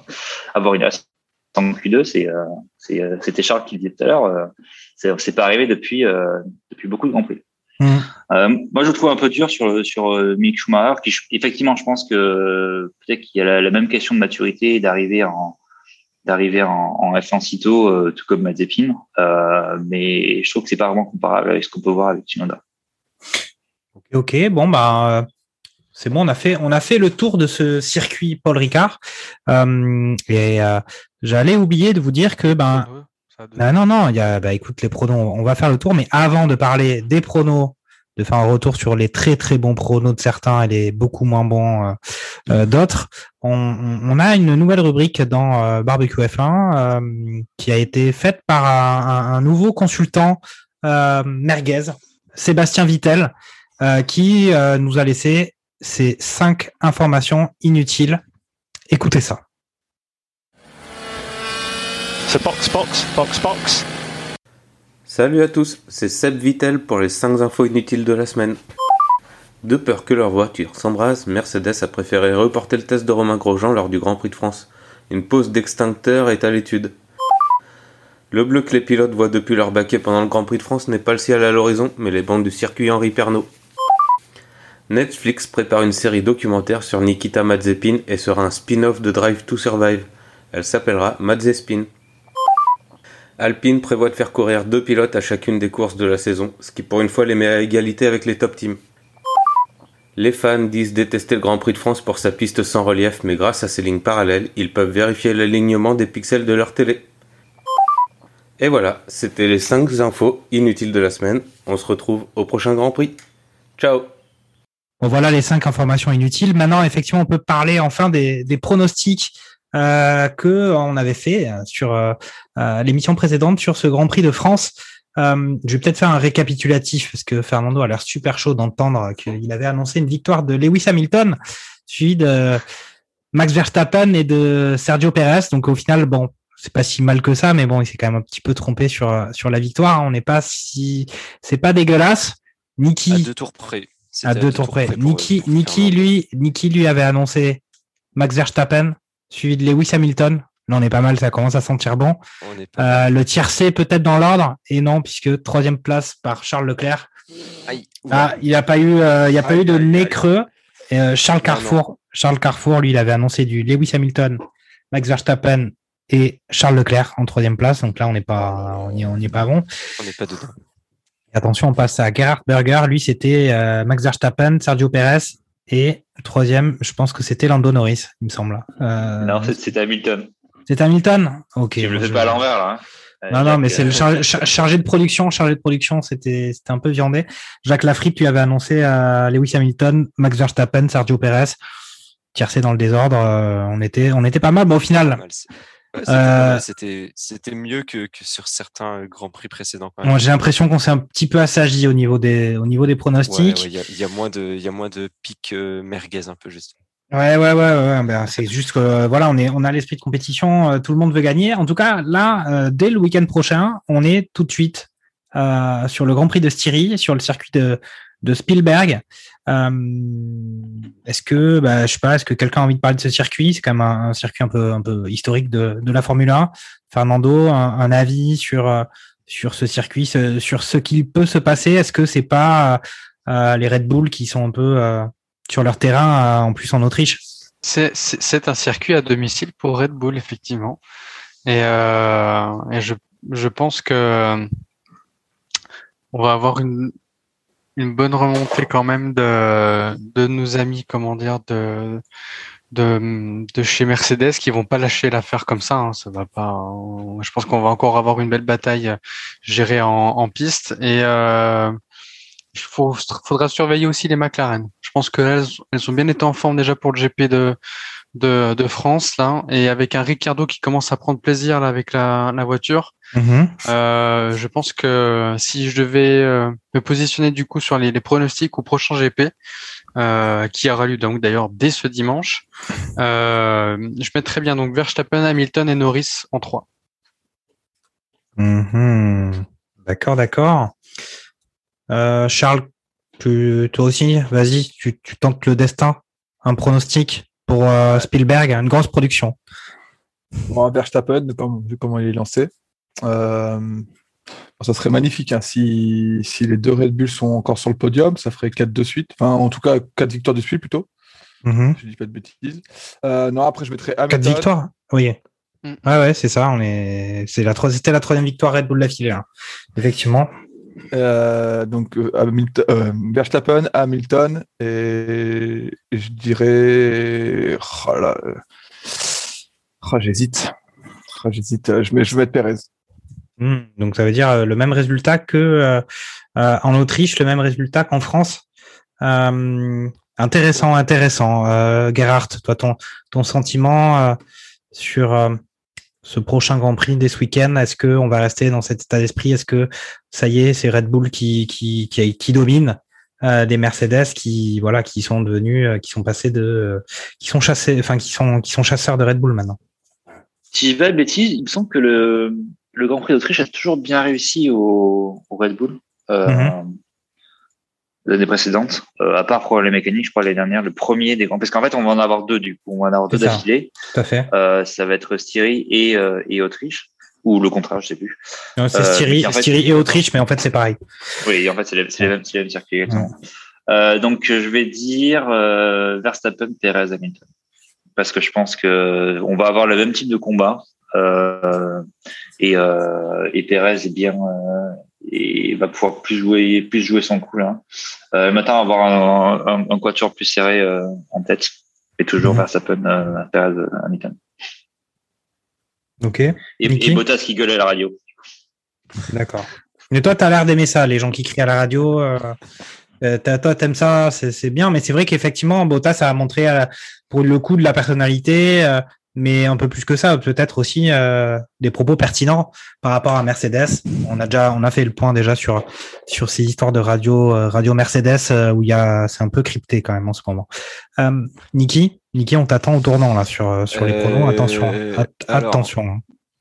Euh, si j'avais parlé en premier, j'aurais certainement dit Verstappen, Hamilton, Perez. Mais euh, pour me démarquer un petit peu de mes... T'es un peu l'original, t'es, t'es- t'es l'original de la bande, hein, toi. Voilà, voilà. C'est pas, t'es pas une, t'es pas une personne, euh, t'es pas une personne lambda. hein. Mm, euh, voilà, on peut dire ça. Euh, non, mais du coup, pour euh, pour jouer un petit peu la, la gagne et proposer quelque chose de différent, je dirais. La grosse cote. voilà, la grosse cote, je vais mettre Hamilton en 1 Et, euh, et après, on va mettre Verstappen et Perez. Ouais. On reste. Donc, euh, euh, bon, on reste assez on, classique. on- mais- on est, on est sur de la, on est vraiment sur de la grande, grande folie là. Oui, non, mais bon, voilà, avec, avec Hamilton en 1, mais bon, Ok. globalement, je vois plutôt, je vois plutôt le même trio que, Toujours en fait, le même ordre euh, que ce week-end. Toujours pas d'abandon des Red Bull euh, grâce au moteur Honda. C'est euh, c'est euh, surprenant. Euh, tant mieux pour eux, hein, mais euh, dans la lutte Très au puissant, championnat. hein. Honda. Ouais, oui, c'est vrai que le moteur Honda, euh, alors que c'est sa dernière année, euh, fait ses preuves. hein. Après, euh, on verra ce que ça, ce, que ça donnera. Moi, c'est au tour de Jacques Lafritte, hein, moi, de, de, de faire mon petit prodo. Euh, moi, je vais dire vainqueur, à, vainqueur Valtteri Bottas, suivi d'un Max Verstappen et troisième position de Lewis Hamilton. Là, c'est là, de la grosse cote. Très grosse cote. Euh, Très grosse cote. Là, c'est, là, c'est pas mal. Ok, ok, ok. Euh, bon, ben voilà, on a fait le, le grand tour des pronos. Est-ce que euh, l'un d'entre vous a quelque chose à ajouter par rapport à la fois à ce week-end de Grand Prix de France, prochain week-end, euh, ce Grand Prix de Styrie, euh, Grand Prix d'Autriche, mais bon, Grand Prix de Styrie, on le dit ça, c'est comme le Covid ou la Covid. hein. On est, on est obligé de, voilà, on fait, on fait semblant de trouver ça cool. Sachant que derrière, on a quand même, ça, ça enchaîne pas mal hein, les grands prix, puisque là, donc on avait ce Grand Prix de France, suivi week-end prochain Grand Prix de Styrie et week-end d'après Grand Prix d'Autriche. Il est censé pleuvoir euh, du vendredi au dimanche la semaine prochaine. Euh, Oui. en Styrie. Putain, alors Charles, Charles a quand même des infos assez, assez précises. Lui, il a, il a des garanties sur la météo à, à 5 jours. il est censé. Il est, le gars, le gars est balèze hein, quand même. Moi là, il est censé avoir un énorme orage, alerte orange. euh, Ça fait trois, ça fait trois jours qu'on l'attend, il est toujours pas arrivé. Mais euh, Il est censé pleuvoir. Après, euh, est-ce que ça sera pendant que les, les fins roulent? Ça, c'est c'est autre chose. Après. Mhm, D'accord, d'accord. En tout cas, c'est une info, c'est une info importante euh, qui effectivement, euh, Qui est donné par notre sponsor Météo France. c'est ça. Euh, en dehors des infos météo, en, de- en dehors des infos météo, euh, d'autres, euh, d'autres avis, d'autres sujets à partager de votre part, Euh, cher, cher consultant. C'est une question. Euh, Silver, euh, c'est Silverstone à la première euh, course sprint, c'est ça? Oui. En qualif là, Mhm. ça va arriver bientôt là. Du coup, c'est Silverstone, c'est 18, 18 juillet. donc, Enfin, le après, en fait, après l'Autriche en fait, hein, c'est ça? C'est ça, ouais. On enchaîne euh, de 15 jours, 15 jours en Autriche, hein, effectivement. D'accord, ouais, ok. Je viens de lire, c'est là où sera présentée la première maquette de la- des Formule 1 version 2022. Taille réelle. Donc on pourra Et voir. donc, eh taille réelle, euh, vivement le 18 juillet du coup. Bah, Il y a déjà des photos qui ont un peu euh, leak sur, euh, sur le web, mais, euh, mais pour le moment, ça reste. ça sera toujours cool à voir en vrai. Ok, ok. euh, Bon, bien. Bah, écoutez, merci les gars d'avoir été là pour cette belle émission consacrée au Grand Prix de France. Et puis effectivement, on, a- on voit un peu un renversement de tendance. On voit que le, variant Red Bull euh, prend l'ascendant sur euh, sur Mercedes euh, sur cette saison quand même de 23 Grands Prix. Donc là, c'était c'était le septième Grand Prix. Il reste encore de la route, hein. Mais en tout cas, effectivement, on voit un petit ascendant pris par Red Bull. Ça promet peut-être le premier titre pour Verstappen. En tout cas, on commence à sentir un petit peu l'odeur. Mais écoutez, merci les gars. Eh ben, Merci merci à toi. à, à tous. Merci à tous. Jacques. Et puis, eh ben, écoutez, on va se, écoutez, on va se retrouver dès la semaine prochaine pour parler de ce Grand Prix de Styrie. On va espérer qu'il sera palpitant comme un, un film de Steven Spielberg. Salut à tous. À la semaine prochaine. Ciao. Ciao. Salut.